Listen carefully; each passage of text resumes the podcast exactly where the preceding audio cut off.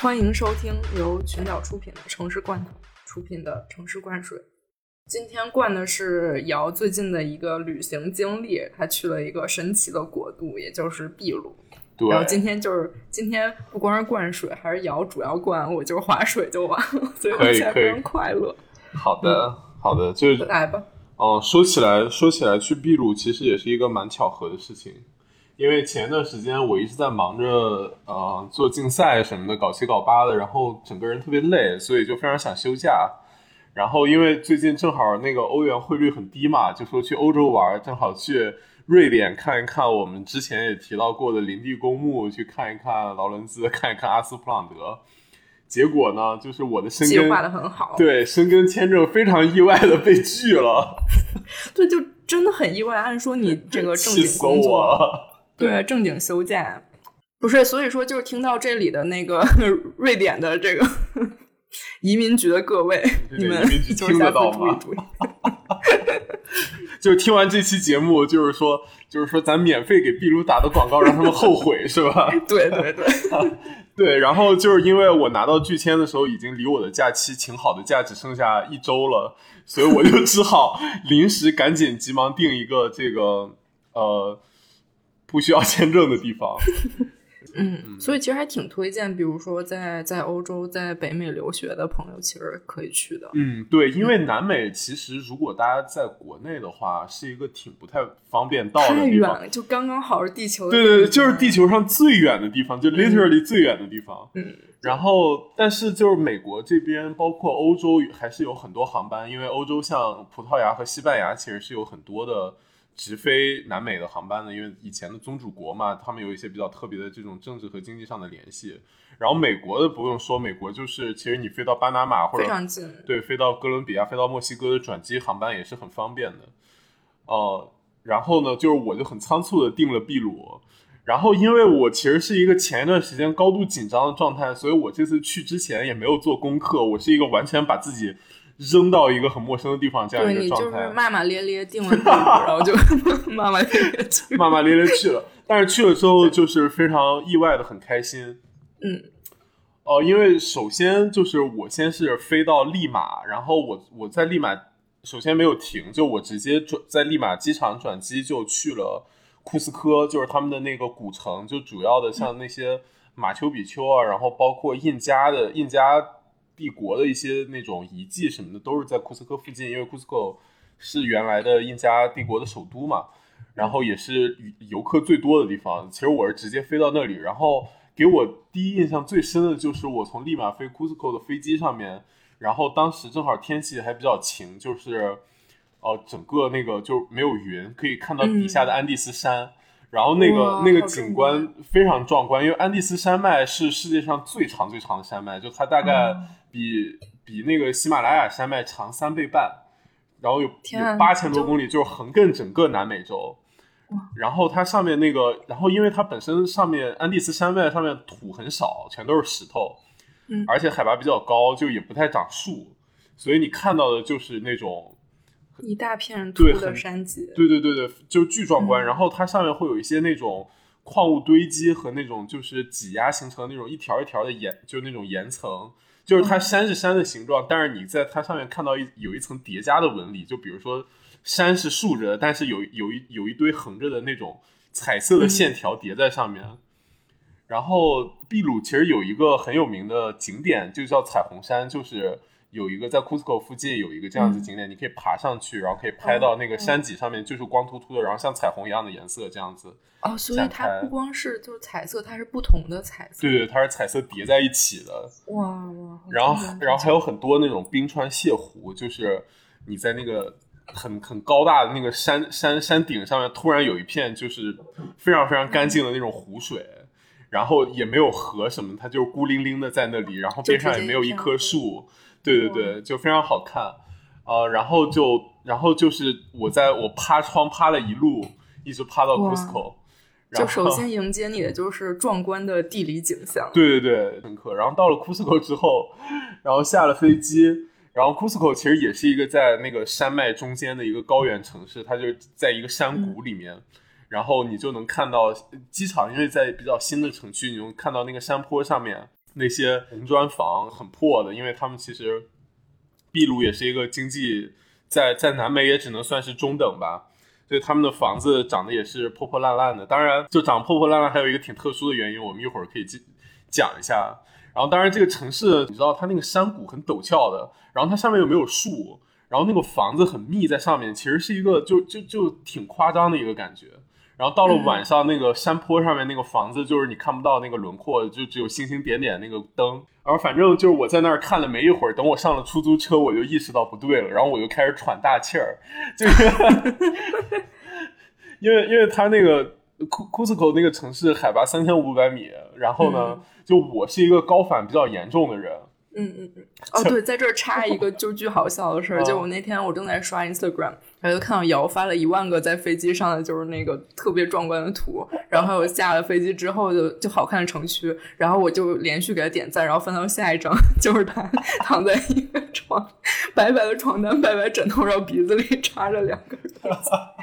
我 我就发了一个大问号，笑死，对，你继续，笑死，就是我就是喘的不行，然后到了。酒店到了酒店，因为第一天正好就是住的酒店还算不错，因为想第一天缓冲一下。然后，然后住住了酒店之后呢，酒店给送了一一壶那个古柯茶，就 Coca Tea。古古柯就是南美很常见的一种植物，就是它里面有咖啡因和古柯碱，然后其实是制作毒品的一种原材料。所以呢，这个东西就是你只能在当地用，然后你是不能带出境的。然后当地人其实日常的食用方式是要么嚼，要么就是泡茶喝。这样子的话，它其实里面的那个咖啡因和那个就和那个骨科碱的浓度是很低的，其实是不会对你造成伤害的。但是呢，在高原上面，就它相当于是他们的一种就是抗高原反应的土方哦，所以就是有点像兴奋剂，就会增强你的那个心肺功能，让你适应那个海拔，就是强行让你强起来。对对对，然后我还吃了高反的药。然后这也是类似秘鲁中药那种，就是他们就写的纯天然什么。因为我在机场买，我就说我要一个盒高反药，他们只有这个，我也没得挑。虽然看起来有点不靠谱，上面就印的各种那种像金银花什么那种植物，然后印着两只可爱的羊驼，我也就我就吃了。然后喝完骨科茶之后，我确实觉得好一点，然后我就觉得自己又行了，然后我就去城里吃饭，去城里找饭吃，找了一个地图距离七百米的。我就开心的在城里走，那个城里特别漂亮，就是都是那种白色的那种西班牙殖民，就是那种殖民地风格的房子。但是呢，它那个房子底下又有很多房子是有那种印加时期的那种石头的基座，哦，然后就就很好看。然后我在里面就一边走，但是走了走了大概三百米，我就喘的不行了，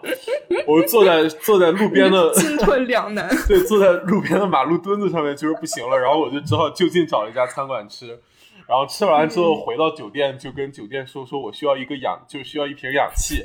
因为他们说是氧免费提供的嘛。然后我就想着，人家就给我一瓶像那种矿泉水一样的，对对对对，喷的那种，就怼在怼在怼在脸上就好。结果过了一会儿，那个酒店服务特别好，然后一个那个经理大爷就拉着一个那种像煤气罐一样的氧气瓶就来了。然后我就说这么大吧，他说对，他说没关系的，你躺下，你怎么舒服怎么来。然后就把我摁在床上，然后呢，就像呼吸机一样，就把那个管就插在了我鼻子里面。然后他就说没事儿，你就躺着，你就吸，过半个小时我来找你，我有房卡，你不用管，你躺着就完了。然后，然后热情，对，然后我就在那躺了半个小时，发了一条 story，然后好多朋友都来问我说你咋了？对 对，就因为你的床单巨白，我说我有，以为我进 ICU 了，对 对，第二分钟就特护了，对，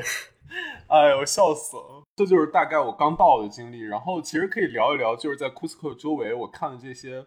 呃，印加时期的这些景点，包括马丘比丘。就其实首先就刚才说那个库斯科，它这个城市是一个很有趣的地方，就是它是既有印加的那个遗址，然后上面也有很多西班牙风格的房子。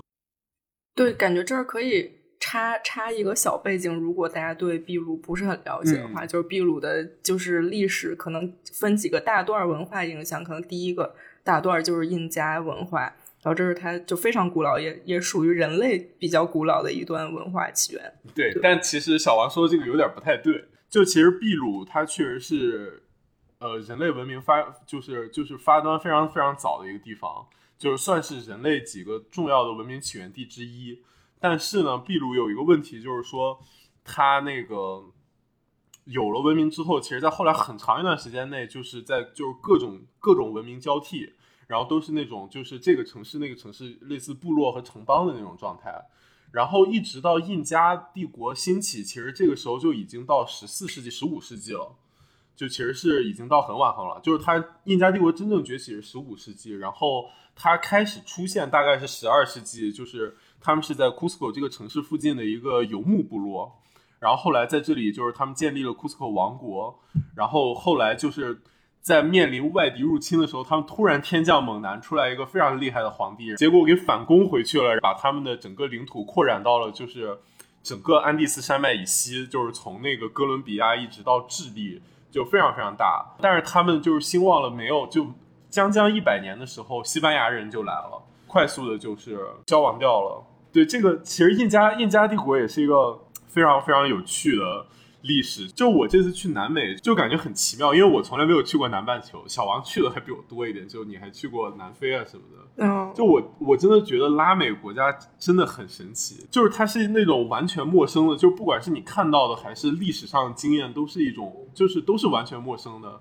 比如说，比如说印加帝国作为一个跟我们就是大概明代中期的。同时的这么一个帝国，就而且它其实还挺发达的，就是它有各种各样的，就我们现在看到这些遗址啥，可是它有很多，就是也有很多很匪夷所思的事情，比如说，嗯，比如说它没有文字，然后比如说他们印加人一直到灭亡也没有发明，也没有发明轮子，但是他们同时又有非常发达的建筑和这些农业的技术，对，而且他们的社会组织形式是很特别，他们是一个公有制社会。就他们土地是国有的，然后呢，就是其实就是就是分产到户，你知道吧？就是他就是说，如果国家需要你们建设的话，大家都来服徭役或者服兵役。然后平时和平时期呢，就是国家分一块地给你种，然后你要定你要把一定量上交给国家，剩下你可以自己留着，但大部分上交上去了。然后如果你不够呢，就国家再给你分配过来。就他们是一个完全公有制，他们还有很。就很发达的金银冶炼技术，就他们可以做出那种很好看的那种金器银器，但是他们没有货币，就他们这个社会没有市场经济，就他们不存在买卖，他们只存在说我交给国家，然后我需要什么我再再找国家要，就是他们是这样一个机制，很神奇，就就非常神奇。他们也没有马，他们又没有轮子，又没有马。对，印加人非常厉害，印加人就是他们很会修路，印加古道那个基础建设特别厉害，因为他们整个他们帝国鼎盛时期是一个长条嘛。就大家看现在的那个地图，秘鲁和智利就是在安第斯山脉以西，就是很长的一个长一个东西。他们他们那个古道修了，就是南北宽，就是南北南北长有四千多公里。但是呢，那他们谁走啊？对他们传递就是靠跑，就是他们就是挑他们就是挑跑得快的人。哇！然后在公路上腿儿。然后说一天就是最长的传递距离可以可以达到四百公里每天，然后但是同时期欧洲都只能达到大概三百八十公里，就是他们跑得飞快，然后因为路修的还比较好，就是，然后对，然后他们的那个分配方式这样，因为他们没有马，然后又只能靠腿儿，还没有轮子，所以他们的这个储存方式呢都是就近建仓库。就他们大概是公路上面，大概每隔几十公里修一个仓库，然后里面存了很大量的粮食，其实就是土豆，然后有兵器，中心化，对布料什么的。然后所以他们打仗，他们其实是就比如说我军队从南方到北方来，我就是南方，就是我先啥也不带，我就先走到这边，然后我要打仗了，在在战场附近的仓库里面就近取兵器出来。然后再武装起来，再去再去打仗，这样子。然后他们打仗也是腿着打，是吗？对，打仗也是腿着打。然后这个一会儿就讲到他们跟西班牙打仗的时候，就是面临一个巨大的劣势。这也太惨了。对。然后其实南美还有一个很特别的，就是大家想起秘鲁，就是除了马丘比丘，可能最先想到就是羊驼。然后其实羊驼就是在那个西班牙人来之前。印加文明包括之前的这些，就是在秘鲁的其他文明，他们驯化的唯一的大型的哺乳动物。哦，所以是不是南美本来就没有马？对，本来就没有马，而且而且其实，呃，这这个地方可以提一本书，非常有意思，就是讲那个为什么是欧洲人殖民了南，嗯，殖民了美洲，而不是美洲人。殖民了欧欧亚大陆。就是我们以前这个历史上面老把这个欧亚大陆叫做旧大陆，然后把美洲叫做新大陆嘛。就为什么它是新大陆而不是欧亚大陆成了美洲人的新大陆呢？其实就《枪炮、病菌与钢铁》这本书里就有讲。就它里面就有提到，那个二十世纪以前，人类其实只驯化了十四种大型的哺乳动物，哦，然后其中有十三种都只生活在欧亚大陆上面，然后剩下那一种十四种是羊驼，就是羊驼。哦，然后羊驼这个东西呢，非常可爱，肉也还挺香的。你你这次吃了？吃了吃了。哦，而且羊驼那么可爱，对，而且毛非常好摸，超级舒服。嗯，然后呢？但是它有几个很大的问题，第一就是它不能骑，因为它就是它走的很慢，它没有它没有办法奔跑。然后第二就是它没有办法耕地，因为还是因为就是它那凭什么说羊驼被驯化，它又不能骑又不能耕地，它到底在干？哦，它可以驮东西，哦，就是他们有他们有其实有有很多羊驼的品种，然后其中有一种大羊驼。大羊驼其实跟我们平时看到那种草泥马是不一样的，就它的它的头上没有那么多毛，它的脸长得更像骆驼一点，然后脖子很长，然后身体跟羊驼很像，但是要大一些。听起来好怪。对，就长起来就长得很冷漠的一张脸，跟跟那个小羊驼完全不一样。对对对对对。然后，但是他驮东西很厉害，就是，但是呢，就是他只能驮东西，他不能驮人，然后他也不能，就他也不能耕地，然后也不能。也不能跑，所以你你就是其实只能靠人，只能人还是只能腿着，然后把东西放在他身上，大概这样子。由于印加人就是一直到灭亡也没有发明出轮子嘛，所以说就他们他们就就产生了一系列这种很奇特的这种社会体制。其实还有很多更多的，比如说他们会把那个他们的国王啊、贵族啊什么的做成木乃伊。然后呢，他们还信奉，就是木乃伊变成木乃伊之后呢，就是要对他的礼仪，就是要像他活着时候一样。然后导致老国王死了之后，他的财产是不会不会继承给新国王的。哦，那木乃伊还用？对，因为木乃伊还要用，然后他们就会有一个特殊的贵族家庭来保管老国王这些财产。那新国王想想想想花自己的钱怎么办呢？就只能继续打仗，就只能继续出去，就是征服其他人。然后就导致其实他们就还不是一个很就就还没有发展到一个特别稳定的那种权力结构。对，然后但是这个时候欧洲人就已经来了。哦，对，说回到，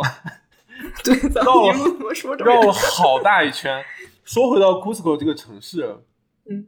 他这个就是西班牙人来了之后呢。就把把那个印加人的石头城就给摧毁了，摧毁了，在上面建新的。然后，因为因为你想，十六世纪的欧洲人其实破坏性也蛮强的，就是对，好野蛮啊。对，但是呢，就是印加人有一个，就是说回到他们的建筑技术，就是印加人他们不是用那种大石块建房子嘛，嗯，然后他们在比较重要的那个建筑上面会就是会专门把那个石头做成无缝的，就是他们不会用。就就最重要的房子，他们是不会用砂浆、用粘土来做粘合剂的，就是他们是相当于把石头切割成类似榫卯、类似乐高那个样子，然后一块一块卡进去的。哇，这也太酷了！对，然后导致就是那个 Cusco 城里面有大量的印加的老房子的那个底层，因为你石头房子是下面就越到下面越厚嘛，导致下面基础以十六世纪的欧洲人水平拆不掉，拆不掉怎么办？那就只能在上面继续建。就是就是下面是印加人的，然后上面是欧洲人的，然后好多地方其实你就是可以做那种小游戏，就是比如说如果有导游的话，他就会告诉你说怎么区分什么什么哪哪个石头墙是西班牙人盖的，哪个石头墙是印加人盖的，然后他们很多时候是其实是在一起的，甚至一个转角的位置，比如西班牙人会把那个以前的门的地方拆掉，然后加成一个那种上面有十字架什么的那种门楣的，但是就是很窄，然后。然后整个城市就是这样一个叠加的状态，就还挺奇妙的。然后中间就是就我住的第一第一晚住的酒店就在那个以前的太阳神神庙的边上，就印加的太阳神神庙，然后后来被那个西班牙人改造成了一个修道院。然后那个修道院很有意思，那个修道院就是因为因为安第斯山脉上面有很多的火山，然后它本身也是一个地震带吧。前几年智利有很大的那种。呃，地震大家应该也也有印象，就他们地震很频发，然后导致后来在二十世纪的时候一场大地震，然后把那个把那个西班牙人盖的那个修道院很多东西都给弄塌了，然后导致那个修道院里面现在其实就是那个回廊啊，一圈儿，你你现在只能看到主要看到的其实是印加人的那个结构，西班牙人结构一场地震又给他们抹掉了。然后你现在只能看到就里面一个拱廊，拱廊的立面和那个屋顶的轮廓是按照西班牙人来的，就是就其实还蛮奇妙的，就是最后剩下来还是那些结实的，然后殖民者留下的反而只剩到只剩下那个断壁残垣了，就是对对对，像一个隐喻，好有意思，对对对，嗯。呃，然后我就是在库斯科这边一直玩儿，就还去了圣谷。圣谷就是从库斯科到那个马丘比丘的路上有一段那个山谷，里面有很多也是印加人的这些各种基础设施、堡垒啊、梯田啊，然后小城镇啊什么的。还到了那个马丘比丘，就这一路好玩的点在于，因为安第斯山脉它那个很特殊，因为它海拔又高，然后但是它那个山体又很大，然后导致谷地。有时候你那个气候就是，比如你走十公里，可能是完全不一样的。就可能这一段是沙漠，然后再下一段就是农田，再过二十公里就是马丘比丘，其实就已经是亚马逊雨林的起点了。就我去马丘比丘那那一路是他就秘鲁修的小火车，那种观光火车，就开到马丘比丘那个镇子上面。那个短短二十公里啊，就是从那种边上山上基本上不太长草。然后就是那种大仙人掌什么的，然后很快就变成那种热带雨林，就是那种大的那种像凤梨一样的东西，我也不知道那个叫什么。然后那种芭蕉啊，是海绵宝宝的屋子。对，然后竹子啊，然后那种绿绿的，就什么也看不到，就是就很短一个距离，就很快的完成了那个转换。甚至中间有一段就是那种热带植物跟那种大仙人掌长在一起，我我就很困惑，我就说你们这到底是有水没水啊？就是怎么长成这样？让我想到完全不相关，但是我当时在瑞士坐火车的时候，就前一站所有人还都在说意大利语，然后过一站之后，所有人 说说法语，然后我就懵了，我说哇，这这很瑞士，笑死了。嗯，所以马丘比丘你就到了，对，所以马丘比丘到，但马丘比丘其实本身没没特别多好说的，就是它。就像大家照片上看到的那样，就也是有很很有趣的一些，比如说像他们那种石头房的细节，然后像他们其实就他们那个房子盖的完全没有什么，就是考虑轴线啊，乱七八糟的东西，他们就是完全依着山势修到哪里算哪里的。然后他们那个是不是整个印加文化，或是就是秘鲁这一片儿以前的文化，他们都是这种顺山依山依地势，嗯，就是都没有那种殖民地的那种。大轴线、大什么轴线？对，对他们不太有，但是他们也会有一些重要的，比如城市节点，像库斯科，它其实是有城市规划的，就是它以前的城市轮廓像一个像一个那个野豹的那种豹子的形状，就是头是一个堡垒，然后身子是什么，然后太阳神广场在，但总的来说跟就是。跟我们习惯里的那种古典建筑的那种，就比如像紫禁城啊，或者是像像欧洲那些就不太一样。他们会有一些，比如说我房子修过来了，然后这有一块大石头，那我就把大石头挖一个阴角，就这个石头一部分是我的地板，一部分是我的墙，就大概这样子。就他们就这种想法还挺酷的，对，还蛮有创造力的。我从那个马丘比丘出来之后，我还在圣谷里面一个小镇住了两天，住在一个。呃，大概十七世纪的西班牙修道院改改造的那个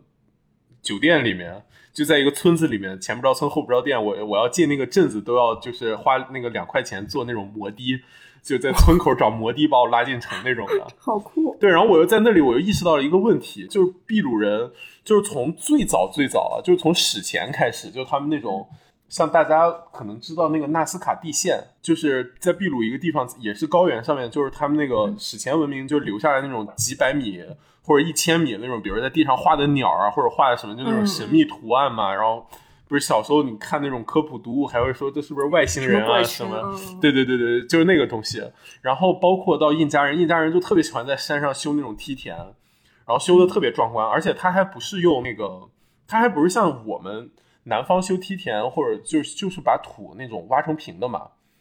他们不是，他们是一定要用石头建的，就他们那个梯田的墙一定是大的石头墙，而且修的特别好，然后还有那种水渠。他们很奇怪，你说他们建房子的时候遇到一个石头都懒得搞，然后结果在这地里搞这么大。费这么大劲？对不？他那个石头不是懒得搞，他是炫技，他就是就我能削的特平整，就我我给他咔这样削成，就把一个石头削成一个空间的感觉。然后他们甚至比如说你你修台阶嘛，你修台阶你好好修嘛，一块石头一块石头摆上去，他不，他们在一些就是节点上面，他们会故意就是在山体上那种一整块大石头上面凿一个台阶出来。哇，他们是天生的大地艺术家。对对对，就是我就觉得哇，我就然后然后包括印加人这些梯田，然后他们这些石头工艺，然后一直到现代，就是我住的那个酒店门口那个巨大的山上面，就是刻了一个巨大的他们的区号七幺幺，然后一个字母 A，然后画了一个大大的圈。我就很好奇，我说为什么？就是感觉这个地方生活的人，就是从古至今感觉没有必要。对，就对大地艺术有一些就是很奇妙的执念，你知道吧？我还甚至还跟我朋友聊，就是同样来自高原的朋友。就后来我们分析，就是说，因为他们生活在那个安第斯山脉的谷地里面，然后它那个山本身是光秃秃的嘛，嗯，所以它那个体量和尺度就特别清晰的呈现在你眼前。就你生活在下面镇子上，其实你你打开窗就是那个巨大的山，所以说那个东西是你就它是一个就很重要的尺度参照。对，所以说当你要表现，比如说像古人我要崇敬神明，然后什么的，那这个尺度就是天然就是你参照，那你自然的你就想对他动一些手脚。就可能是这样的原因，就你你想做，其实对他们来说，就跟其他文明画了个壁画似的。对对对，与它相当的东西，因为因为那个山，我后来想想，它那个确实跟我们文化经验里面的山是不一样。就我们的文化经验是那个不识庐山真面目，只缘身在此山中嘛。嗯，因为都是郁郁葱葱的，然后你进去之后，你其实不知道整个大山是长什么样的。是，但它那个山是光的，是一目了然，然后你生活在那个谷地里，对，它就在那儿，然后。特别清晰，就清晰无比，所以我我觉得可能是这样原因。我后来就是好玩嘛，我就看那个卫星图，我就发现秘鲁这个情况还挺常见，就是你你能发现很多在在地上，就是你卫星图上能看到它标注了这个地方的区号，然后那种地地区代码什么的。它其实它它也不是粉刷什么，它其实也是一种很微妙方式，它就是感觉把那个上面的那些植被什么的就划了一圈儿，对对对，就出来了，就那个颜色也很。就也很微妙，就它不是一个强加上去的，就就跟那个大斯卡地线，大家可以就是找那个找图片来看，一种很很神奇的感觉。哦，不过说回印加的梯田，我后来又做了点功课，研究出来为什么他们喜欢就大规模建那种就是整个山上面是一层一层一层梯田那种东西。他们其实是因为他们生活在高原，地理条件非常恶劣，然后所以昼夜温差特别大，然后他们用那个石头夯出来夯出来地，然后把那个墙。再立起来，就那个石头其实是有利于吸收太阳的热量，然后晚上把它发出来给保温。哦，就不然的话，如果纯的土就是不太能起到这样的作用。然后包括他们修太阳，对对对。然后因为他们比较少雨，然后他们那个石头墙也是为了就是可以可以积水，对对对，就可以水流下来之后可以可以走的比较慢，不然的话它那个山势比本来也陡。不然就就下雨直接就全都冲没了，因为你本身植被也少嘛，也不存在像很多就可以留住啊什么的，就它它会有这样的原因。哦，我突然知道他们为什么没发明轮子了。嗯，啊对，其实他们有轮子也很难用，就都是山路。对对对对，而且拿石头发明轮子也很难。是的，对，说回到他们还有一个很有趣的点，就是他们的金银工艺特别强，但是他们没有铁器。为啥？因为因为在秘鲁，铁是深层矿，就是在在地地表一千米以下，他们就就挖不到，就就以前的技术水平挖不到，所以这个其实也是就很奇妙，就是那个呃《枪炮、病菌与钢铁》那本书里面就有讲说，为什么他们的技术上会会存在这样子的代差。各种地理因素，然后包括他们印加帝国是一个南北走向的，其实南北走向这个地势是很不利于就是这种大型文明的发展，就这种农业文明的发展和那个和交流的嘛。是的，是的。对，因为因为你南北走向那个气候温差就会变得很剧烈，就你往南走两百公里，可能就完全是另外一个天气。但是像而且本身长条就就也很难。对对对对对。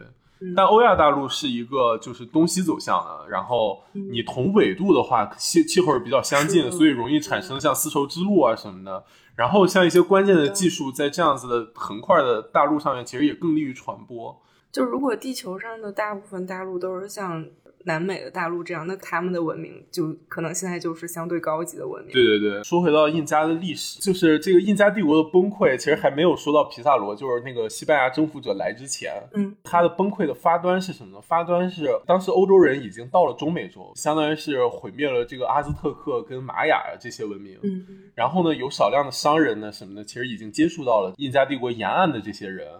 然后呢，就是欧洲人就把就把欧洲的这些病毒，像什么疟疾、天花、肺结核什么的传到了南美。然后其实这个就说回到刚才说南，就是说说那个印加人他们只养羊驼，然后他们但是他们也吃荷兰猪、豚鼠，就是他们是他们最主要的肉类。然后因为他们跟这些就只有很少量的动物待在一起，导致就是这些大型哺乳动物身上的这些病菌啊什么的还没有演化到就会传染人类，然后人类也没有发展出来对这些就是大自然里来的其他病菌的这些抵抗力，欧洲人就突然来了，所以导致欧洲的这些病毒对于。印加人就对于当地人的那个致病率和致和那个死亡率奇高无比，大概能有百分之九十多的死亡率。像海地有八百万土著，然后欧洲人来了之后，并不是因为屠杀的关系，就因为传染病，八百万人就死光了。所以就是印加的末代皇帝，就是因为听说了说有人通商，然后结果传染了瘟疫，然后呢，就是后来他自己就因为染天花亡了。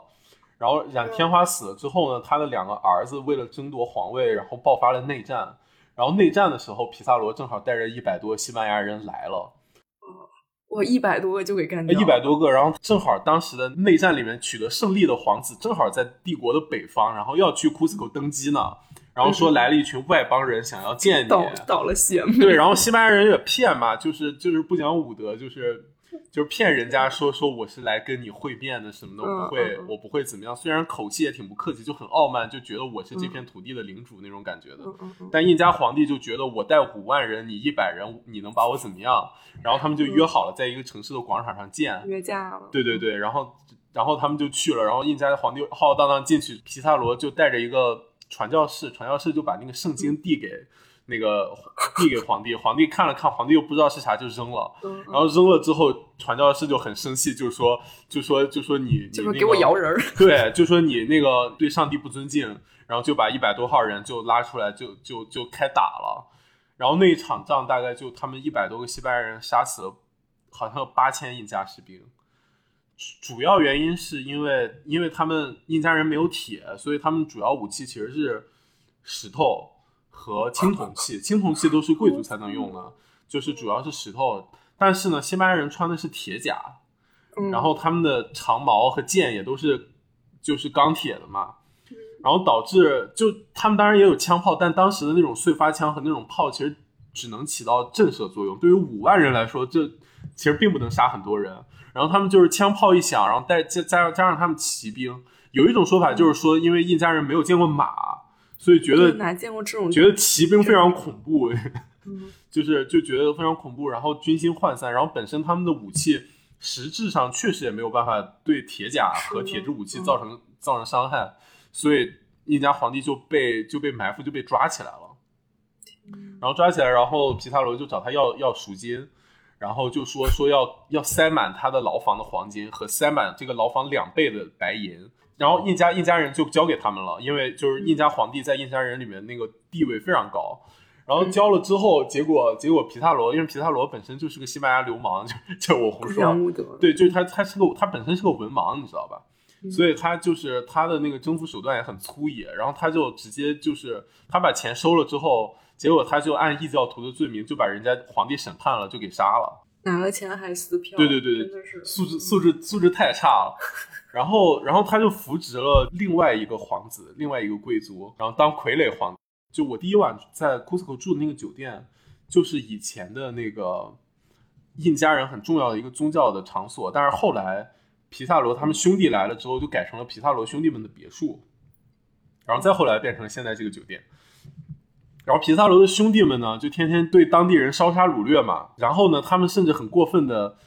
绑架了人家那个傀儡皇帝的老婆，还把人家强奸了，然后反正就是各种事情加在一起，然后这个傀儡皇帝忍无可忍，就从库斯科逃了出去，又通过他们原来的帝国的那套公路网络仓库什么，重新组装起了武装起义，然后后来又跑到那个丛林里面，就是建立了新的首都，然后他们这样子就是在后来又坚持了三十多年，这个史称印加大起义。然后印加大起义里面有一中间有一个阶段，一度从库斯科都打回到了利马，就利马是。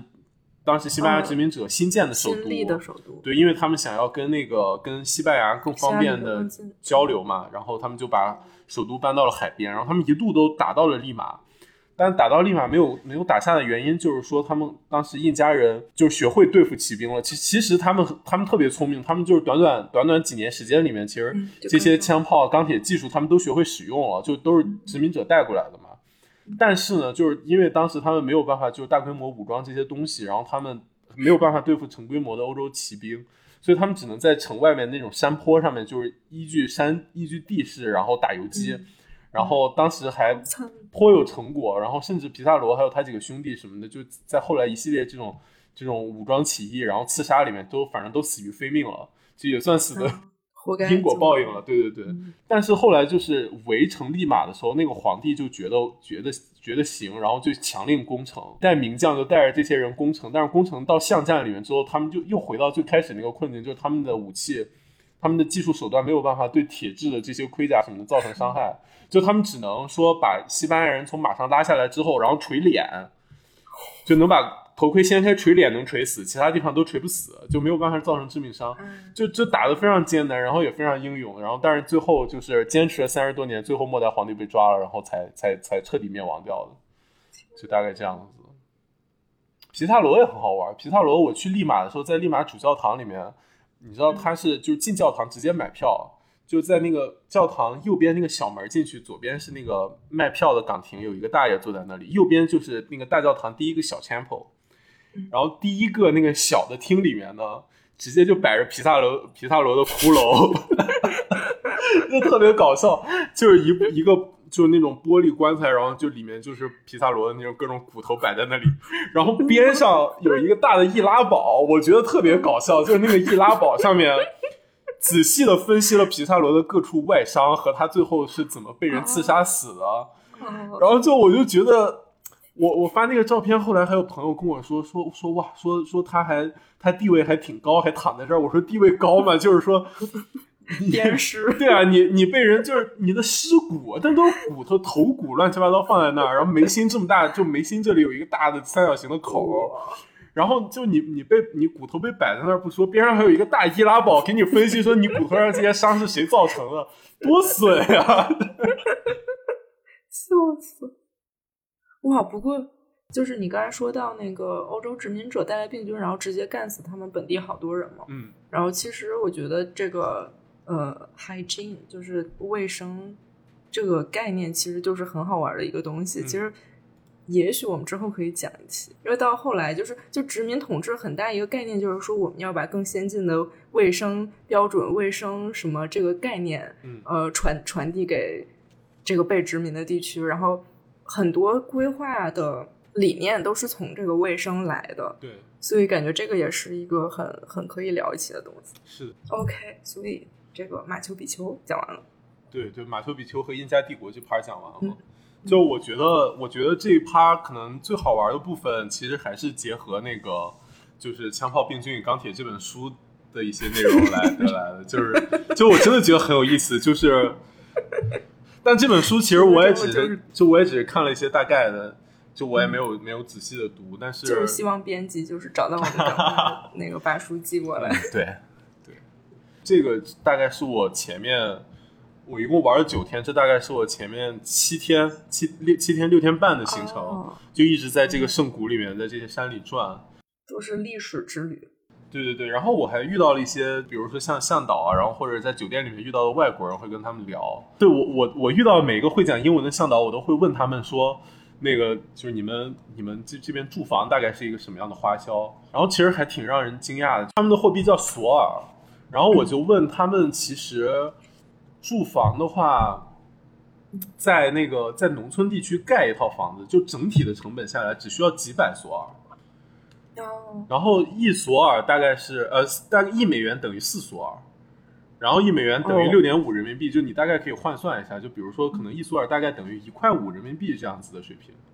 就粗略的粗略的换算哈，跟什么鹤岗买房差不多。对对对，然后它这个就只需要几百索尔，就非常夸张的一个价格。就你就想象，我当时就想，我这钱包里面掏出来能就是能盖，你飘了，能盖两道两两两栋房。但是呢，就是但是他们同时像 Cusco，然后像马丘比丘下面那个小镇叫热水镇这种旅游热门的地区，就他们的房价在他们那个整个地区里面是极贵极贵的，然后。大概的，我问了其中一个找的司机，他住在 Cusco 城的市中心，因为他们一家都做旅游，所以需要占一个好的位置，然后来方便做生意。然后他们市中心的那套房，呃，一平米他跟我讲是五百美元左右，也就是呃三千人民币这样子，三千多人民币。然后像。然后我后来又问了另外一个向导，他说，其实，在利马一个正常的中产社区的房子的价格也大概就是这个样子，就就大概几千人民币的水平，小几千人民币的水平。但是同时，就是在利马的海滨啊什么的，还是会有那种几千美元一平的，几千美元一平米的那种豪宅。对对对，就那种看到看到太平洋的那种的。呃，秘鲁是一个，嗯，贫富差贫富差距非常大的国家。对对对。哎，所以外国人可以在秘鲁买房吗？可以，他们他们移民超简单的，因为秘鲁也是旅游的热门对目的地，就是那个利马海滨，其实很多都是欧美人去，绝对 gentrify，就是对对新新殖民，对，是的，是的，好惨啊！而且其实他们当地是就是肯定是欢迎你外国人去买的嘛，因为你。你的那个购买力跟当地人的购买力完全不是一个水准的，对。然后，然后这说到房子这个事情，其实可以说一个，就是我在那个秘鲁这个山区里面旅游一个非常大的困惑，就是他们他们有很多的房子啊，就是故意就是没有修完。然后，因为他们很多那种民房是不喜欢做粉刷的，因为他们气候相对比较干燥，就是他们只分旱季和雨季。因为高原上，但是它纬度又低嘛，就是它四季没那么分明，它就分旱季、雨季，然后雨水也没有那么多，然后他们本身就是感觉也挺干燥，就他们也不会做抹灰啊什么的，主要就是那种就红砖和混凝土柱子这样子，然后他们大量的房子就是那个下面是住人的，然后中间上面会留一层那种就毛坯房，就是只把砖垒起来了，但是啥也没做，然后或者有一些盖的比较好的，就是它上面会那个会留一些那种。混凝土柱子，然后混凝土柱子上面就是每一根柱子上面都那个箍筋，就钢筋都插在外面，就是你意思是我还要继续往上面浇混凝土，还要往上盖。然后比较讲究一点人家呢，就怕那个钢筋锈了，他们会在那个钢筋头上面插一个可乐瓶子，或者在那捆钢筋上面盖一个那个塑料桶，这样子就算就算防水了。然后我就一直不知道为什么，然后问了当地人，就他们的说法跟我说法也就不一样，你知道吧？就特别不靠谱，然后我后来就我回来又专门查了一下，就这个其实是因为，就大概在八十年代的时候，呃八九十年代的时候，然后当时的政府，当时是平民的自建房真的有很多盖就没有钱能盖完的情况，然后有好多这种烂尾楼什么的，然后政府呢为了刺激经济，然后为了缓解民众的经济压力，就就有了一条政策，就是说如果你正在建的房子是不用交那个房产税的。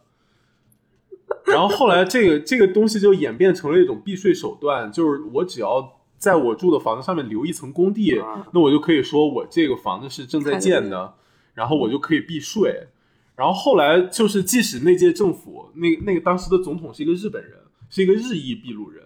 然后。然后他后来就是因为就是各种贪污啊，然后就是人权方面的问题，后来最后被抓了下台了。但是之后后来的民选政府也没有敢推翻这个政策，因为因为有大量的民众都生活在这样房子里，你如果改了的话，相当于政治自杀，所以这个就莫名其妙就延续了很多年就下来了。你就会看到就很很奇妙的景象，就是其实人就你就感觉好像他们都生活在毛就生活在工地里面。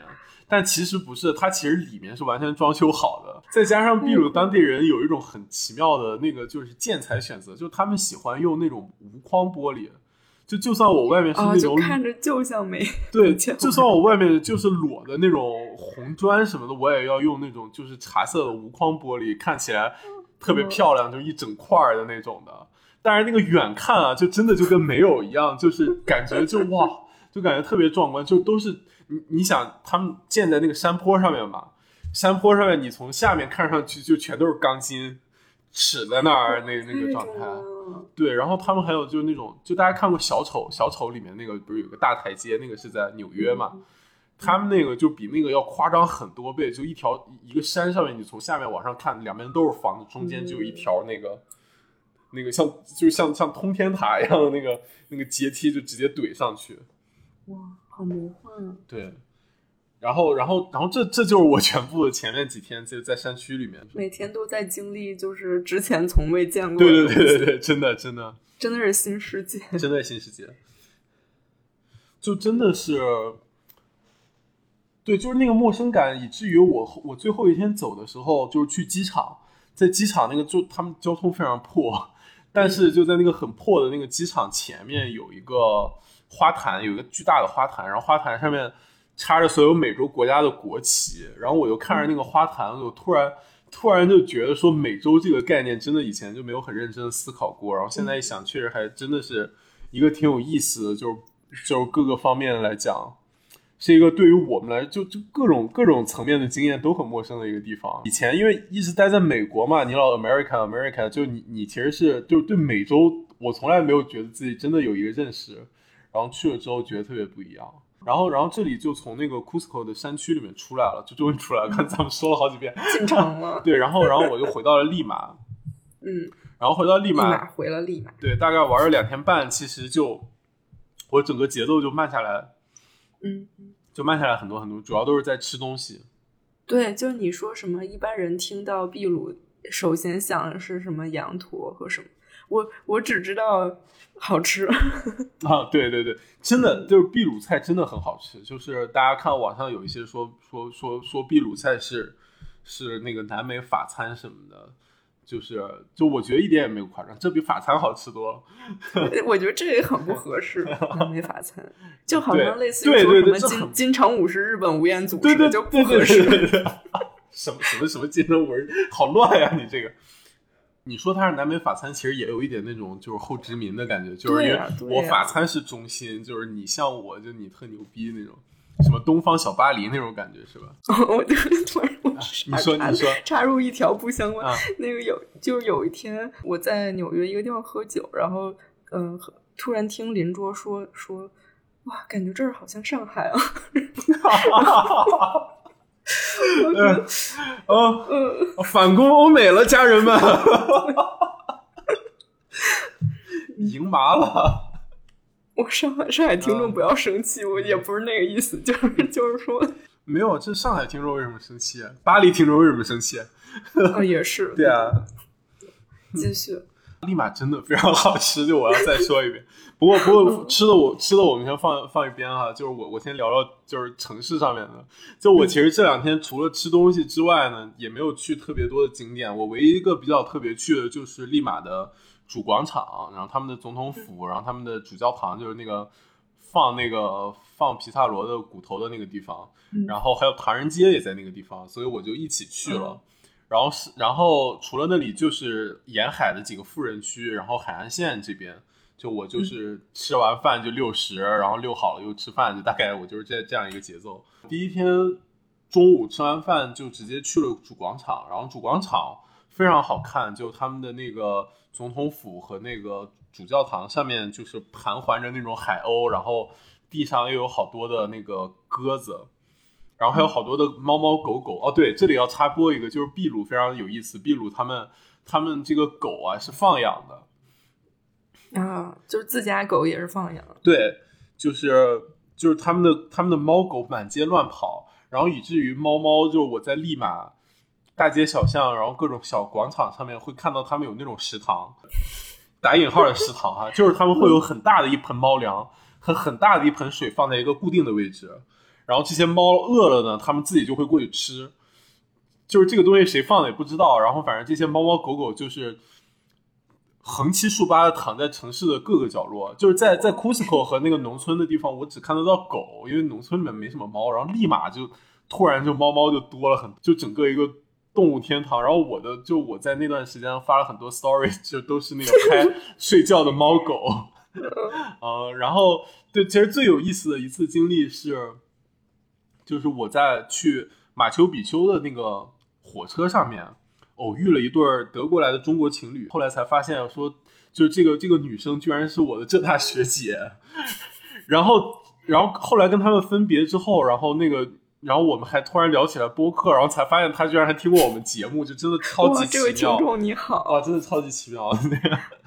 就我跟他俩在那个晚吃完晚饭之后，在那个马丘比丘山下的那个热水镇，嗯，瞎溜达。瞎溜达，我们就路过一家酒店的门口，有一只狗就是蹲在那个酒店门口，特别乖，就像望夫石一样，就在那里眼巴巴的看着门里面。然后我们就就就想打开门让它进去嘛，以为它是不小心被主人关出来了怎么样的。然后打开门，然后前台有个有个前台小姐姐就过来问我们，然后就问说这是这是不是你们酒店的狗？它一直在外面，感觉想进去。小姐姐就说说啊，说这是我的狗，但是我在上班，它不能进来。就他们就是他们就是他就是来上班，你知道，然后把把狗往镇子街上面哗一放，然后就不管了，就是 哇，我特别震撼，就就真的就你想在美国的狗，你都必须得拴着，然后你想自由的奔跑，都得把你带到小狗公园里面，对啊。哇，就秘鲁的狗完全就是，就是就是你已经是一只成熟的狗狗了那种感觉，你知道吧？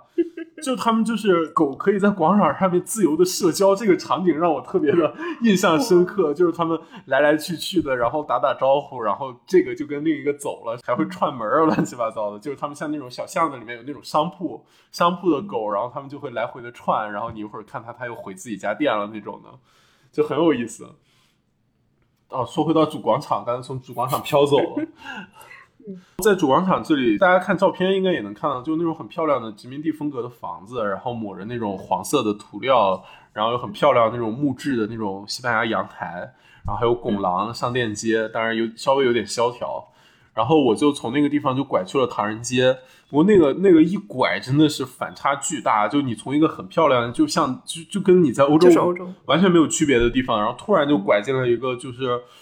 街道面貌非常多的，就非常非常奇怪的一个地方，就是它很很乱，然后有拉着人力车的，然后有警察在那里设路障，然后还有各种就那种拆的破房子堆在那里，然后拉着那个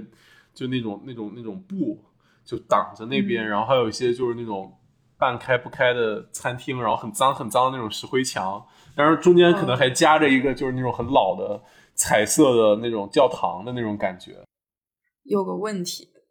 就是秘鲁的唐人街是是中国人聚集的地方吗？哦，对对，超超级好玩。然后我就我又我就在这些老街里面东拐西拐，然后我就拐上了唐人街。就我一开始觉得特兴奋，因为因为秘鲁的那个中餐非常特别，因为秘鲁的华人来秘鲁非常非常早嘛，就其实，在鸦片战争后面没几年，他们就开始了往秘鲁移民，就是是南美洲华工，对对对对对，是南美是南美历史最早的唐人街，一直到前几年还是南美最大的唐人街，一后来被那个圣保罗还是哪里的给抄了，嗯，秘鲁的中餐也发展出一套很很奇特的自己的系统，对对对，他们叫 chifa，，就是。就是吃饭的意思，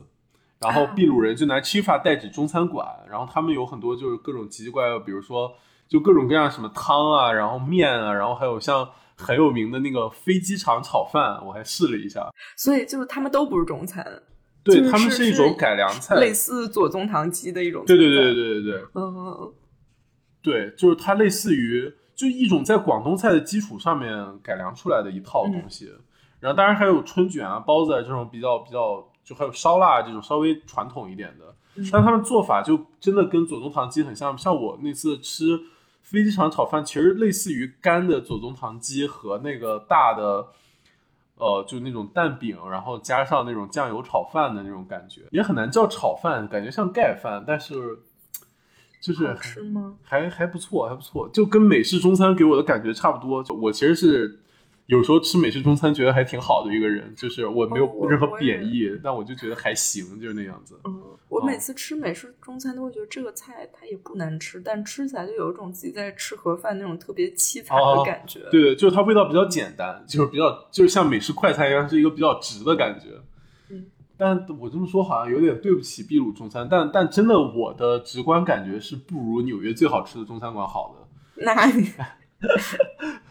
嗯哦。对这个这个听起来好像有点想当然，但其实不是的。就是一会儿一会儿有一个别的要说的，就是，嗯，我知道你要说别的。对，中餐是这样，然后他们就还就我还看过一些视频，周彤也给我推荐过一些视频，就是讲这些切法的东西的。我我我其实很好奇那个唐人街的那个那个东西，但是去了之后我非常之失望，因为 因为就是唐人街人太多了，就挤得我非常难受。然后都是游客还是本地人？本地人，本地人倒是本地人，但是问题是在那一整条街上，带着他后面那条街，我非常仔细的观察了，我拢共只看到了一个人，我还不太确定他是不是中国人，我觉得他应该是中国人，一个感觉应该是一个华人华人大爷的那种感觉，但也就那一个。其他人不管是中餐馆里的服务员，还是就是在里面买东西、吃东西的人，全是秘鲁人。哦，就是特别离谱，然后以至于我在秘鲁不是吃了一次吃了一次吃法吗？吃的那家吃法还不是在唐人街吃，是在他们就是比较好的那种街上面，就那种就很贵的吃法。嗯嗯。然后他们的吃法就是不管是唐人街上也好，还是后来这种开出去开了很 fancy 的店的这些也好，他们绝大部分没有中文菜单，你知道吧？就他们的中餐馆的名字。你也不一定能理解，比较简单的可能就是像像老唐人街上的那种叫什么瑞丰啊，或者叫什么的，然后还有一些比较怪的，可能叫什么叫东方，叫阴阳阴阳中餐店，就大概这种，好阴阳。对，然后然后还有什么，就反正就就要么是这类名字，然后还有一些就是我完全不理解那个名字是什么意思。就有一家他们现在评分最高的 Tifa 叫做弟弟公司，我说什么叫弟弟公司啊？就是这听着不是好小红书。对，然后，然后我看的一个，然后我当时吃的那家叫做 Madam 他就是个什么中文名啊？就是这都是为什么呀？然后他 logo 还是书法写的一个，就感觉就中文这是什么？然后，然后我进去之后。首先，他没筷子，没筷子，我觉得没筷子没就没了。就是虽然美式中餐至少还都是有筷子的，但一上来如果你不问的话，他默认给你配的刀叉也可以理解嘛，对吧？他首先没筷子，然后其次他就他没有中文菜单，我觉得特别离谱。然后我那天就觉得特别社死，在一个 中餐馆里面，你就看见一个中国人拿着一个谷歌翻译，不知所措，对着菜单不知所措，就觉得太愚蠢了。哎，然后，然后，然后，然后那个唐人街大概就是这样一个感觉，就是它标，就是它标牌上面会有一些什么美丽超市啊，就大概这样子。但是里面但其实全都不是唐人。对对对，说他们其实是因为，就是华人在这里待了也很久很久了嘛。虽然最早就是十九世纪中叶的时候来的那批华人，在头头几十年里面那个待遇非常差，因为当时也是美洲其实也刚废了奴隶制。然后他们整个就是介于一个自由劳工和奴隶，其实是那那样子的状态在生活。嗯，然后到后来生活改善，然后他们其实这个社区深耕了很多年，就是不是据传说秘鲁现在有百分之十的人口有华人血统嘛？嗯，所以他们就现在这个华人群体在秘鲁整个社会地位还蛮高的，就他们他们是这些唐人街店铺的实际控制者，但他们不参与就是日常的经营，就他们会雇一个当地的经理来做。他们就来当董事长这样子的感觉，然后秘鲁现在就立马最大的连锁连锁超市就是华人开的，叫王。然后那像这些年就是从从比如说从福建从广东来的新移民来了，更多的也是就是会去到这种就是大型超市啊这些新产业里面去打工，就不会像不会回到唐人街那样那样子的状态了。就他们现在是这样子的。说到唐人街，其实可以聊一聊秘鲁的种族，就他们其实是一个还挺特别的。就像我刚才说那个制定政策那个总统是一个日本人嘛，叫藤森。然后他现在他的女儿还是秘鲁最大保守党的党魁，就去年还竞选总统，但是但是差了一点点输掉了。就我觉得还挺奇妙的，因为因为藤森当时当选的时候，他也只不过是一个二代移民，就是他父母才从日本过来的。哦，然后然后我就搜是为什么。他们那个就是在美版知乎上面，就是那个 Quora，就美版知乎上面有人问了这样一个问题，就是说说秘鲁人对于选了一个日本人当总统，难道没有什么别的想法吗？然后底下的回复，秘鲁秘鲁人的回复就是说说其实其实完全没有，就是因为秘鲁本身就是一个本来也没有主流民族啊，对对对，就他其实是白人占少数，大部分是当地的印第安人。然后后来还有这些华，就是亚裔的移民，对对对。然后他们，而且他们本身就是混血程度非常之高，就可能祖上总是要么沾点西班牙血统，要么沾点印第安血统，就你不会是一个纯白人或者纯印第安人。对，然后他们那个回答里面就是说，说其实秘鲁是有种族问题的，就肯定也会有白人啊，就白人社群啊什么的。然后有有亚裔社群，但是说他就是说，其实秘鲁总的来说，秘鲁的种族问题。并没有像欧美这样是一个被建构起来的话题，就他们就觉得说你也是一个，就文化背景跟我不太一样的秘鲁人而已。因为其实就算在印加帝国的时候，他们整个他还是有很多那种像加加盟城邦啊什么的，就他们的语言也并没有那么互通，就他们也是就有各种不同的习俗什么，就所以一直到现在，就他们其实一直没有一个，就就他们种族冲突是很弱，就是你一个外国人，就你一个外国移民的孩子去竞选什么，他也不会觉得你，就算就算他女儿现在用的是一个完全的日本名字，就是他爸还是用的是一个。日语的姓和一个西语的名字，就他他女儿完全就是一个日语名字，但是也也很就是就是没有没有任何的那个，对对对，就这个最直观的反应就是我第二次回到利马就落到利马，然后出机场的时候，他们那个机场大厅里面有一个运动饮料的广告，就是三个明星，然后一个就是印第安人，然后中间一个白人，然后另外一个是一个日本日本女明星，就是这样子的一个，就真的还挺说明问题的。然后说完就是唐人街跟种族这一块儿，我们就可以好好来说一说吃的。吃的，就是，哎呦，就是秘鲁的秘鲁的吃的，就我我手里现在玩的就是那个日日料店的名片。啊，对，就是当时我我在荷兰的时候，然后就发现荷兰有好多什么秘鲁日本菜。然后我记得咱们当时录那个匹兹堡美食那期，我还我还说还很奇怪，就是说怎么就是秘鲁日本菜怎么搞一块儿？然后后来才发现。就是人家就是是是一个非常知名的菜系，对对对对，就是非常是是一个系统的一个东西。是的，是的。秘鲁现在的美食就本身就非常非常出名，像全全世界最佳餐厅前五十里面，秘鲁就有四家，然后拉美呃就南美前五十里面，光利马就有十家。天呐，南美洲的就当之无愧的美食之都，可能跟跟。那个东京和香港在亚洲的这个地位差不多，这种感觉。吃的其实其实说回到就是它为什么好吃，就首先是是因为它地理上决定的，就因为秘鲁它本身国土面积不大嘛，它就是安第斯山脉以西这么一块儿，然后像一个像一个不太健康的腰子一样的一个形状。大家如果看地图的话，但是呢，就是因为它非常奇特的这个气候条件。就是它既有很大面积的沙漠，然后它又有沿海，就它海鲜很多，因为它直接捞太平洋的。然后它又有这种山地里面的这种牛羊羊驼，那个荷兰猪。然后呢，它还有吃，对，然后它又有这种就高原，然后还有这种，还有还有雨林里面非常奇特的这种，就是各种热带水果，然后各种各种奇怪的，就是那种那种鱼啊。虫子啊什么的东西，就什么都有。对，然后然后是是一是什么都有，二是它本身是一个就是就像刚才就是从刚才种族问题过来，它是一个就是文化很多元一个很碰撞的地方。对它，因为它整个国家就是 fusion 出来的，就它它的底色就是 fusion，就像刚才 Cusco 那个墙下面是印加人的，上面是西班牙人一样，就他们的整个。整个料理体系就是这样子过来，就有他们当地的一些做法，然后后来又融合了西班牙菜的，然后西班牙菜带来的还有意大利菜的，就他们那里意大利菜而且对，本来南欧就属于欧欧好吃的地方，好吃的，然后对。中国日本对对对。亚洲好吃，就是哇，对，然后然后好吃的 fusion，然后中国日本又把就亚洲这边这边的东西又带过来，然后就一通乱混，而且其实这些地方真的。不仅是好吃，而且是感觉就是中国人都喜欢的地方，就是对对于亚洲人来说吃起来特别舒服的那个。对哦，对哦，对对对，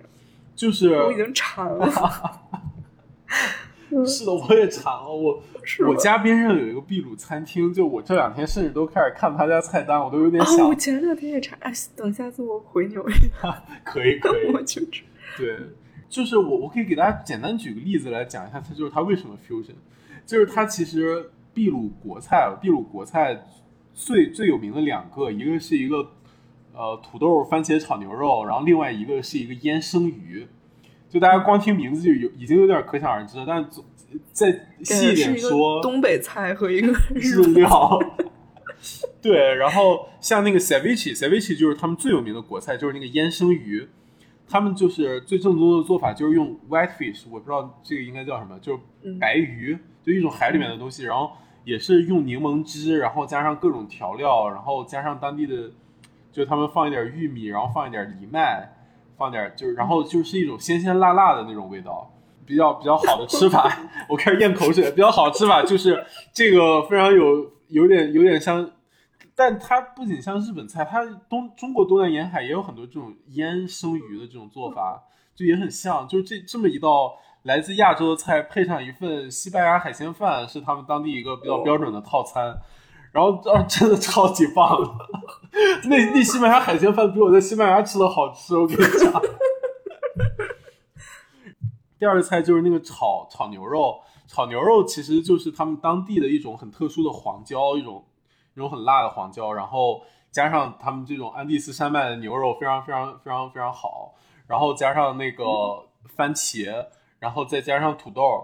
然后和洋葱，然后弄一点不知道什么汁儿炒出来。其实最传统的做法就是用中式铁锅炒，然后炒完之后给你一碗米饭，就是这就是完全的一道中餐，你知道吧？对对，就是这两个真的是非常非常直接的说明他们。当地传统的吃法，就最最传统的吃法，就山区里面那种传统吃法，就是吃烧烤、烤肉，就是撒一些辣椒，然后他们调料也很丰富，就也很香。因为我在山区那个公路里面，就会看到他们，就他们的农村景观跟我以前去西北的那个记忆是非常像的，就整个的那个感觉跟我在甘肃看到的东西特别像。然后他们，我还看到他们吃席，你知道吧？就跟我小时候一样，就就是那种在路边儿，就那个院子里面摆一桌一桌的，然后吃。然后门口有一个灶，就是集体做，就是做东西。然后他们那个，你知道他们吃席是吃什么？他们吃席就是吃烤豚鼠，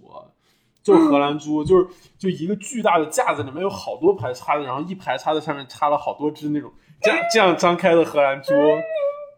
哦，荷兰猪是我这次唯一没有吃的东西，因为对是吃不下去，因为它长得跟它生前太一样了，我就不敢吃。我。这个就真的整只啊！整只，他们上都是整只，就是这样子在那吃，因为也不大，就跟就跟我们平时看那个 B 站里面那种烤竹鼠什么挺像的。但是荷兰猪有点过于可爱了，就我有点不忍心。对啊，对，对，就这个是他们最最传统的吃的，就也很香。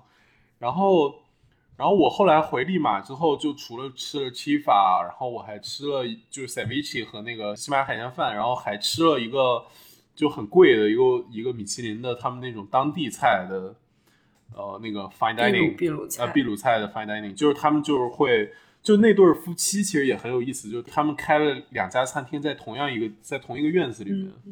就他们以前是只开一家店，然后后来他夫人又分出来又单开了一家店，然后就他们以前共经营的那家店就多年，然后一直到现在都都是南美第一，然后现在全球排第二的餐厅。然后我是去了吃去吃了他夫人新开的那家店，然后但是他们俩就是总的来说就是他们俩没事儿的时候就是全秘鲁到处飞，然后做一些实验，就是找那个找食材，所以他们的料理基本上就是一些他们的传统做法，然后加上从雨林里面，然后包括从山区里面各种奇奇怪怪的东西做出来的东西，然后他们甚至在那个用一个就是印加圣谷里面的一个印加人原来的梯田，一个圆形的梯田。然后他们在在那个里面做实验，因为印加人修的那个一层一层在山谷里面，每一层的气温都不太一样，然后他们就每一层种不同的东西这样子的。但这个是就是考古发现的，然后他们现在就利用这个机制，然后在那里种一些不同的土豆啊什么，然后在那里就是做酿酒啊，做一些实验，这样子。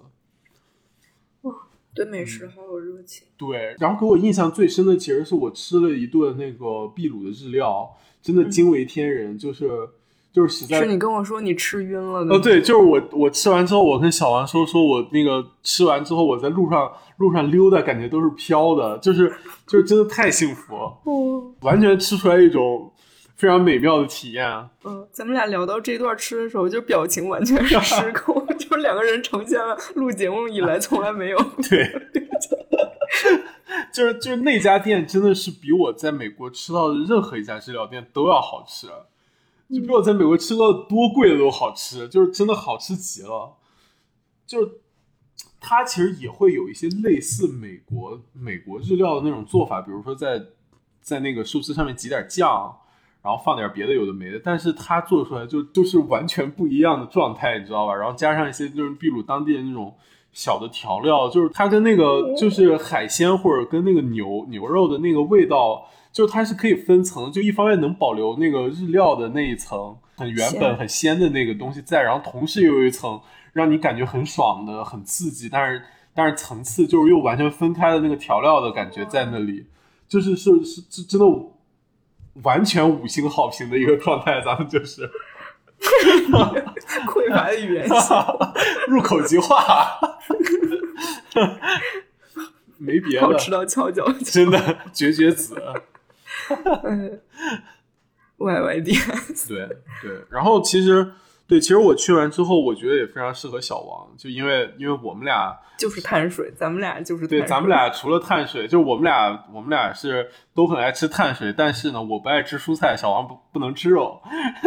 然后但是就是打一个配合，对对对，但是小王不能吃肉，同时他还不太爱吃蔬菜，对。他就是爱吃土豆，然后秘鲁呢，就正好是土豆天堂。我真的要去，因为秘鲁是全世界土豆的原产地。然后就是我那天吃那个 fine dining，他就给我上上来了，他给我介绍了少说也有十种土豆，然后各种奇怪的名字。对，然后。就是中间有一道菜，就是一个完全用土豆做的一个小一个小面点，就是下面是土豆做的饼，然后中间是土豆加 cheese，然后上面是我这就是我的天，各种几种颜色不一样的土豆片儿，然后外面是炙烤，外面是脆，里面是就它是那种就是那种生的，但也是那种带汁水的脆，然后叠加加在一起，让你直接拿手吃，就完全一个土豆宴的感觉。天，这是我的天！对，就是我，我本人可以说简简单来讲，就是我本人只吃豆腐和土豆两样东西。然后我人生最幸福的一顿饭是在日本。然后如果我们有日本听众，请你一定要告诉我，就是我忘记给那那个餐厅扎点了。这个餐厅是什么？就是一个豆腐餐厅。就他们家那个饭就是豆腐饭，就是什么豆花，然后上面是豆腐，然后豆腐就是油豆腐，然后还有豆腐皮，就有腐竹和油豆皮，然后一整道饭。哇！我整个人我能想象，不是你，对，就是我的我的幸福。你这个描述太宽泛了，因为专做这种豆腐宴的餐厅，日本特别多。对，就是我感觉它是一个那种连锁，就是它是一个就是豆腐宴餐厅那种。对对对，就是日本的听众一定要告诉我是哪家。对，王总，王总要在纽约线下投资一下投资豆腐。如果我这辈子吃过豆腐宴，然后又吃过你这土豆宴，我真是绝了！哇，完蛋！哇，咱也就享受不起什么名贵的东西。呃，说到哪儿了？主要是我觉得秘鲁能聊太多了，然后包括就是利马的那个城市机理啊什么的。对，就你去之前，我就跟你说。就是我好多年之前，我就没事闲着在 Google Earth 上面，我就走走街景玩然后我就看到哇，秘鲁就是呃，尤其是利马怎么是是这种城市机理，然后我就那时候是我第一次注意到利马，然后我就说我一定要去这个地方玩嗯，没想到你先去。了，但这个要讲起来实在是太多，利马城市街道我可以接着讲两句，就是我我我去之前，我去之前，小王就跟我说说他以前看看谷歌。地球就觉得利马的城市机理特别好看，然后呢，就让我去的时候专门留意一下。对，但是说实话，对，就是我飞过去的时候，你知道我第一直觉对利马状就感觉特别不好。我在飞机上没事儿嘛，我就是看看略萨的小说，你知道吧？然后略萨就在他书里面写，就是说利马是一个屎一样颜色的城市。然后我又在我又从飞机上去的时候，我说，我靠，我说果然是屎一样的颜色。果然是一点儿也没有夸张，就是就是一种很脏的棕色，你知道吧？就完全的就，然后机场那附近就是一个寸草不生的状态。它那个飞机跑道，我降落的时候都感觉边上那个浮尘什么都把那个飞机跑道轮廓都淹没了，就整个那样子的。我说这写的也太准了。但是实际到了之后，其实坐着出租车从机场下来之后，然后在老城区东拐西拐，然后一直到那个沿海的公路。然后去我酒店那边的那个，就海滨的几个区都是比较好的区。然后他们那个机场那个地方有一片沿海是不知道莫名其妙的是荒地，就是它不是属于利马市的。就开出那个地方，然后要进入那个比较好的那个区的地方之前，你你知道，我就突然发现两边那个就是就利马是这样一个城市，利马是在海岸线边上一个在悬崖上面的城市，它公路是在海边的，然后它那个城市是建建在那个悬崖上面的，所以它是有个高差，对，它有很多就是上上下下的动作。然后我就是从那个在在沿海公路上开着开着，突然边上的那个土坡就有一个瞬间，你知道吧，变成绿的了。然后两边，然后右边就是就突然就从那种也是沙子石头，突然就变成绿化带和棕榈树，然后还有那种海边的那种对运动公园，就突然变成那样。就我就觉得画了一条线，你知道吧？就把那边的都剪掉了，然后就突然就变成那样。然后整个沿海的这几个区，因为都是悬崖上面嘛，然后它悬崖边上可能会依着那个地势。建一些好一点的餐厅，或者建一些高档的那个商场，然后很多的街道，因为它有个高差，就很就可以很大面积的享受到海景。就就你在立马享受到一个海景，其实还蛮容易的。它整个那个街道就是因为沿着那个边上那个那个那个悬崖的那个那个地形，就是弯弯弯弯延延的。海边的房子就是也都是很高档、很安静，都是那种大阳台，也很新，底下都是树，然后都是骑自行车的人，然后有很少的，就是很就很很很很安静、很舒服。它是路是这样子弯的，然后你往里面的时候，它会影响岸边剩下的区域嘛。然后它好多路都是这样子一个弧线拐进去的，然后弧线拐进去之后，他们就会出现好多那种有机形状的公园儿，就跟这个是跟其他城市特别不一样，就他们会有那种很多有有湖边的公园儿，然后就是。夹在那个那个路中间，然后本身那种你知道，就是就是有弧度的路，小路就不太人不多的小路，走起来是很很舒适的，就你看不到那个头，然后就你整个是有一个被包围的那个感觉在，是很舒服的。然后它就是那那些地方就大量这样子的路网，然后然后很多的城市绿地。因为像海边那种很多地方要空出来嘛，然后它那个坡什么的就不能建东西，然后都空出来。我那两天在那个海岸线边上来来回回走了有三趟，很长很长，但是走起来很舒服，就我就来来回回的走，这样子。在利马富人的日常。对，但主要是因为在利马每顿饭都吃的太饱了，然后需要消食，就是，对，就那些区就跟我说的那个。老城区那个就形成就就就完全鲜明对比，因为现在那边的居民他们还是就是以中低收入为主，会生活在那边。甚至其实其实利马市它的那个海拔也是比蛮陡峭，就它从海岸边然后上到那个悬崖，一直到后面的那个山上面，它一直那个那个山上面海拔能达到一千米。就你想一个海边城市有海拔一千米的地方是很夸张的。它就是有很多个区是在那个就是在山谷里面的，就它从那个海岸线。然后往里像一只手一样插进去，就山谷里面有几个区，那几个区都是很很很，就是收入很低的区。然后立马有一个很著名的丑闻，就是他们从上世纪开始修，就是在我住的那个区和边上那个区中间有一道很有名的隔离墙。当时的右翼政府就是说害怕穷人跑到这些沿海富人区里面去偷东西，然后就就修了一一条蜿蜒有十几公里的墙在那个山上面，然后把他们隔离开。现在好像还有一部分，就我在那个五七广场那里有一条大街，就我往后面看就能看到后面远山上面建的那些，就跟 Cusco 那个城外面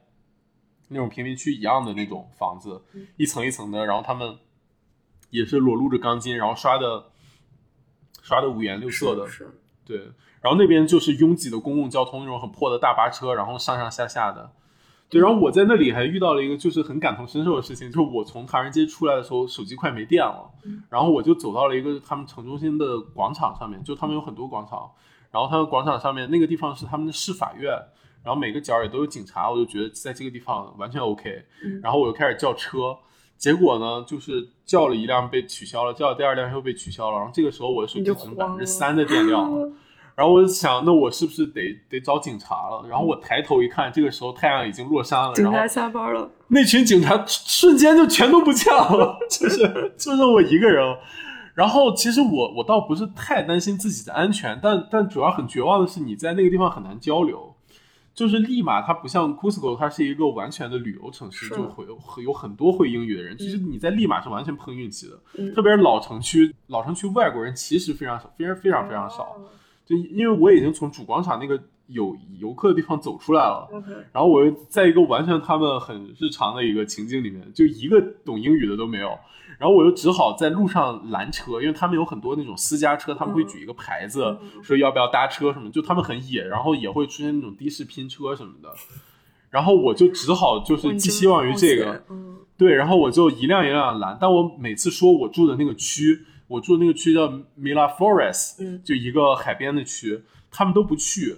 因为因为利马城市面积太大，就它的整个都会区面积有两千六百多平方公里。作为对比的是，上海的市就是建成面积都不是市中心面积，就是建建了房子的面积都只有一千二百平方公里。就它是一个完全摊大饼，然后交通完全规划非常差的地方。就它没有高速，它没有绕城啊什么，它都是城里面那些真的都是一块一块像拼接的那种。从我那儿，从从那个主广场到我一个还算中心城区的酒店。那个路居然要开毛一个小时，嗯，然后八公里的路要开毛一个小时，就大家那个交通情况可想而知。跑那边的司机就他们也不会住在海滨，然后他们也不会拉我要去那边那个地方。然后这个地方这个时候我又找不着警察，然后我手机又快没电了，你想让我腿着去警察局也是必不可能了，就是就是已经找不着了，然后手机就熄火了，熄火我就开始，我操，崩溃。然后我也只能就是找那种街边小店嘛，但是那个时候大部分店都已经关门了，嗯，然后关门了，然后剩下那种一两家的进去，就是人家听不懂，我说我想充电，人家听不懂，我就只好走。然后直到直到碰到了一个五金店，然后五金店，然后老板娘跟老板娘讲了半天，老板娘没有听懂之后，然后正好有一有一对儿像是父子，就是当然儿子也很大了，然后他们在那里就买那个配件儿什么的，他们会一点英语就问说 What's your problem？然后我就跟他说，父母带，然后我就跟他说说说我手机没电了，然后我需要回酒店，然后我现在打不了车，然后他然后他就跟老板娘说，然后我才在那儿充电，我我在那儿充电充了半个小时，才终于叫到一辆 Uber，然后过来把我拉上车，然后我带着百分之二十的电回了酒店，然后然后就是。对对，这几个人就是千恩万谢，真的真 的，要不然我真是咋办？这八公里我真的只能腿着回去。主要是那个那两个人帮我翻译完之后，他们还特别好的提醒我说说你就在这儿等哈，说那个车来之前你就别出去了，在这边在这片你要特别看好你的东西。哦，天，他们好好呀。对，就真的我很多年我只遇到过两三回这种。这种手机就是在外地，然后手机咔嚓没电的情况。对。但是比如说像我第一次来纽约，手机没电了，那完全不担心。就我手里有信用卡嘛，我觉得就虽然我当时对纽约治安也是不太相信，但是你想我打个的，我大不了贵一点，我肯定是回得去的。对。哦，然后在这儿其实可以插播另外一个，就是 别人帮我忙的事情。那虽然这个已经跟我们前面的就完全不相关了，但可以聊一下。就是这个是我这一趟唯一去看的一个建筑，因为我在翻那个谷歌地图的时候，无意中发现 Grafton 的一个项目，就是前两年的那个普利兹克奖的得主，就他们那个一个学校项目，其实很有名，就大家都看过。但是呢，就我从来没有意识到他在秘鲁，因为他写着他在利马，以前对我来说就跟他写着他在不知道在哪是完全一样的嘛。还挺特别，它是一个十层楼高的建筑，然后他们整个大学校园就完全就在这个混凝土房子里面。它就是在一个那个就就就在我说两个滨海区的立交桥的那个路口，有这么一栋很粗野的十十层楼。然后它大概就是用一些就是那种很大的混凝土结构支起来，然后形成了很多层空间。然后它把那个办公啊，然后教学啊什么的就穿插在里面。然后它同时还有很多大量的那种。镂空的像平台，然后花园和那种走廊、天井啊这些空间，那个学校的那个学校的条件出奇的好，就硬件硬件爆好，然后他们门口是那种刷脸的门禁，然后有好几个保安，就其实门不大，他们校门不大，但是有好几个保安拿着一手拿着 iPad，一手戴着 蓝牙耳机，然后还拿着 iPhone，就你知道。就我在我在秘鲁，就感觉他们其实大部分用的还是比较便宜的国产对，是的，是全套的苹果设备出现在一个就那个安保人员手里面，还蛮震撼，而且有一排这样子的安保人员 在那里。然后我本来还想说说找一个学生，就跟我以前在欧洲常干这种事情，就是你你能不能帮我刷一下，我就进去了。结果人家是刷脸，他们几个保安就盯着我一个鬼鬼祟祟的外国人在这看，就完全没有可乘之机。最后我只好上前交涉，我就说我是个学建筑，能不能让我看？话术。然后人家就说：“哎呀，不行，就说就说你在外面拍拍照，这不挺好看吗？”他本身也不会英语，我也是拿就是拿手机，就是你一句我一句这样的翻译，经常学建筑的啊，对对对对对，但是经常还翻译不通顺。正好路过一个老师说英语的，然后就帮我跟他交流了半天。他说：“那你那你等我去那个问一下我领导。”然后过一会儿来了一个，就是他们的感觉像是就科长或者什么的那种感觉的，然后过来就问我什么情况，然后我又。照搬又说了一遍，然后为了表示诚意，我把我那个虽然已经毕业了，但依然拿在手里的学生卡和我的护照拿出来，我说这个可以押给你，你让我进去转一圈，然后你再还给我就行。然后，然后他就说，哎，说这个我也做不了主，我得问问学校领导。然后他就进去打电话，然后我就在门口干站了十五分钟。然后过了一会儿，他出来说可以了，说你进来吧。我说，哇，真的特别好。然后我就进去，就是。但那个校园环境确实震撼到我，一个十层楼里面，然后就在公路边上的学校，但是那个环境真的是，就那个那个就你完全不会觉得压抑，它空间变化本身也很多，就大家可以就我可以贴一张照片，然后大家之后可以去查一查看，各种各样的连廊，还有那种楼梯，把就是不同的楼层啊什么的穿插起来，还会放一些比如像桌上足球啊、乒乓球啊这种娱乐设施。他们有三台游戏机在那个校门口，然后下课了之后，你们就可以几个朋友拿着手柄在学校门口就堂而皇之的打游戏那种感觉。然后他们还有就是各种花园，比如花园上面有那种小咖啡店，然后有那种露台、小亭子、小躺椅，然后学生可以在里面学习。我有个问题，他们的学生是不是比较富裕的阶层，还是普通阶？就这是一个公立学校，公这是个公立学校哦，秘鲁的公立教育是全都免。嗯，那还挺好。对，但因为因为你你刚刚形容那些保安还有什么，就包括你说的你去到必呃去到利买的几个地方，就是你在海边。呃，看那些富人区，其实立马就是一个饱受诟病的问题，就是贫富差距极大，对对对，嗯，然后不光是立马，就整个秘鲁就是这个问题啊。嗯，我还特地查了一下数据，说就是立马的贫困率在零四年的时候是百分之四十四点八，哦，极高的，对，是的，是的。看这个项目是给我留下就还还蛮深刻的印象的，就很久没有看过这么这么刺激的房子。对，因为之前在都是那种。对对对啊！我们已经录了一个小时五十分钟了，我我觉得对啊，录太久了，可以给大家留一个念想，就是因为利马的城市规划呀，方方面面，就是其实有特别多可说，就不不光是利马，就秘鲁或者整个南美，然后包括它的各种政治、经济、文化，就是像瑶说，他去了一个完全不同的世界，所以我们俩打算，嗯，也许近期可以找一个秘鲁专家或是南美专家，然后看再来一期，就是更深度的。对，然后这期就是跟大家聊一聊感受，然后下一期可以再深度的讨论讨论。对，因为因为由于我去的时候也没有做什么功课，所以其实我这次回来也还去 啊，对对对，开开心心回来，但是带着很多问题。就我们也希望就是说，如果能找到一个拉美专家，然后来一起来聊一聊，应该会很有意思。前面就我开玩笑说说秘鲁人喜欢大地艺术那个点，我我觉得也可以以后找机会展开聊。就之前不是正好段义福去世了嘛？就以前看很多关于地理的这种东西，我觉得特别抽象。但是这次就是在 Cusco 的山区，然后包括在飞机上看安第斯山，真的给我一种完全不一样的感觉。就我突然我突然对地理这个事情感兴趣了，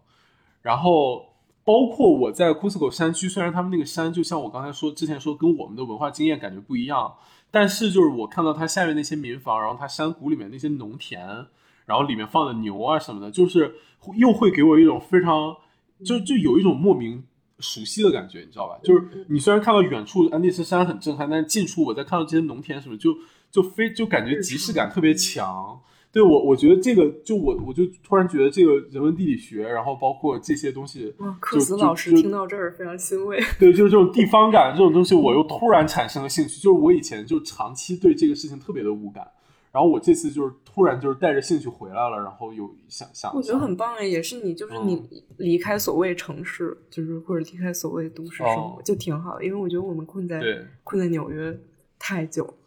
对，纽约它是一种。感觉是一种一整套的一个一个经验系统，就是它在你现在身处的绝大部分地方都是有效的。比如说你从纽约回到上海，你你还是觉得是一个很那个，对对对对对对对，就看到土地的感觉，对对，就这个土地跟在美国野营的看到那个野外是完全不一样的，就是就是真的完全不一样。我这这个感觉真的很奇妙，但我觉得可以可以找个时间专门就我们再聊一聊这些其他的。哇，感觉这期能展开好多。对对对对，是的。就你刚刚说说到纽约，我还想起来之前看那个《安德烈晚餐》，就一个电影，然后里面有一段经典对白，好像就是说，类似于纽约是一个大监狱，但是所有人都就是三炮，所有人都不往外逃之类的吧。就具体的对白我忘了，但就当时看的我就是一拍大腿，哎呀！但是报告大家，我现在逃出来了。哈哈，啊，对对哦，另外一个可以聊的其实就是。我们正好就是我们今天录音的当天发了泉州这期节目嘛。嗯，我看郭老师给的书单的时候，其实就是有，就最近几年也比较火的文艺上面，然后包括像泉州这些文献里面，经常会提到像说南方经验，嗯就说是一种全球南方什么的。对对对，就就不是在你那个中心视视野下的这种叙事。就我觉得拉美完全就是一个，就是一个巨大的一个南方的概念，被我们忽视的一个。对对对，哦，太多想聊了。哦，OK，行吧。好，这水节目也正好正好解决了我们前一段时间就是不知道，就是突然卡壳了的那个状态。对，结果一想，真的有好多想聊的。对对对，嗯，可以，嗯，可以，哇，不错，那就一一期一期非常长的灌水节目。对，我估计没什么人听到这儿了。对，不然我们给大家唱首歌。哦，对哦，对哦，这么长，中间都没音乐，就这样吧。祝大家开心、快乐、身体健康，真的能，哎呀，好希望能出去玩儿，哎，希望大家也能早点出去玩儿。嗯，哎，好，拜拜。好。谢谢大家的收听，谢谢大家收听，也提前谢谢，如果出版社的人能 能给我们听众送两本书。哦，对，还有还有还有还有，咱秘鲁旅游局不考虑给掏点钱吗？对啊，你看我们这后面坑都挖好了，然后瑞典旅游局就是批评一下，